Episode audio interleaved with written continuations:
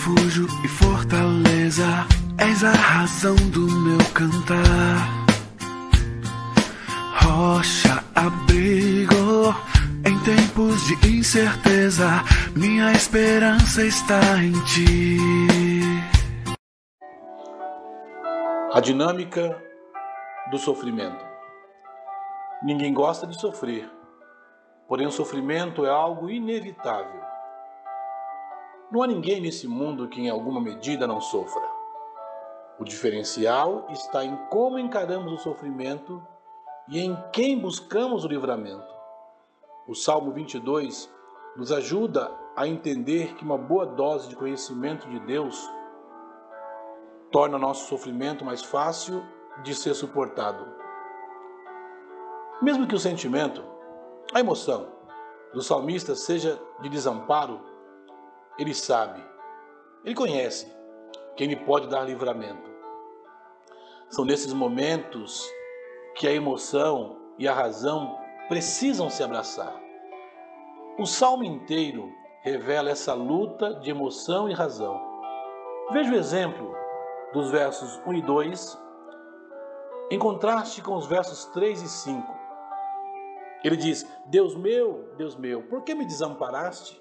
Porque estás longe de dar-me livramento, longe das palavras do meu clamor?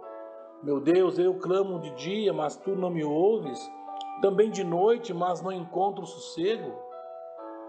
Contudo, tu és santo, entronizado sobre os louvores de Israel. Nossos pais confiaram em ti, confiaram em tu e foram, e foram livrados.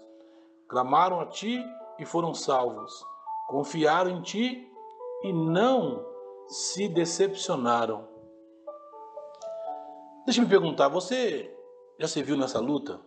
Saber que Deus pode livrá-lo, mas com um sentimento de desamparo, quando a dor parece sufocante, o chão sai debaixo dos pés e não há expectativa à frente? Esse é um dos salmos chamados de messiânico, ou seja, aponta para a obra de Cristo. Onde vemos isso? Os versos 1, versos de 6 a 8 e de 13 a 18 revelam o momento da crucificação, apontam, apontam para a obra de Cristo, especialmente quando ele usa as expressões no verso 1, Deus meu, Deus meu, por que me desamparaste? Foi esse, desse salmo que Jesus usou na cruz.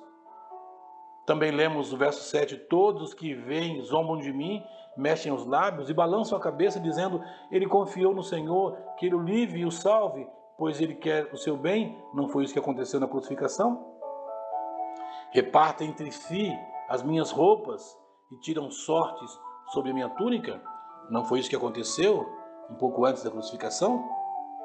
Esse sofrimento imensurável suportado por Jesus foi o socorro de um Deus Salvador para a justificação daqueles que creem. Ele sofreu para que o homem se livrasse do maior sofrimento que existe, o pecado. Embora o salmista estivesse expressando sua realidade, não deixa de maneira profética de anunciar o sofrimento de Jesus. Veja como no texto não há referências ao pecado como causa do problema, nenhuma declaração de inocência, nenhuma reivindicação de justiça e nenhum sentimento de vingança, que seria próprio do homem. Sim, o salmista falava de Cristo. E falando dele, falava do que ele veio fazer por você e por mim. Quero desafiá-lo a ler o salmo inteiro, especialmente a expressão de louvor dos versos de 22 a 31. Essa deve ser sua resposta a um Deus Salvador, que trouxe a possibilidade de libertação do pecado e comunhão com Ele se há algum, algum sofrimento da sua parte, alguma dor, você precisa então encontrar o descanso no Senhor. Há muitos momentos em que o nosso sofrimento ele se manifesta por causa dos nossos erros e por causa dos nossos pecados. Mas mesmo assim, você pode buscar o Senhor.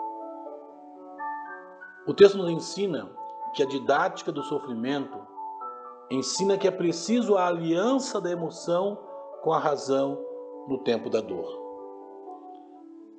quando você se sente machucado, sofrendo, suas emoções conturbadas, use razão e creia no Salvador. Que o Senhor faça você compreender esse texto como um socorro dele mesmo para você hoje. Que o Senhor abençoe você, abençoe também a sua casa.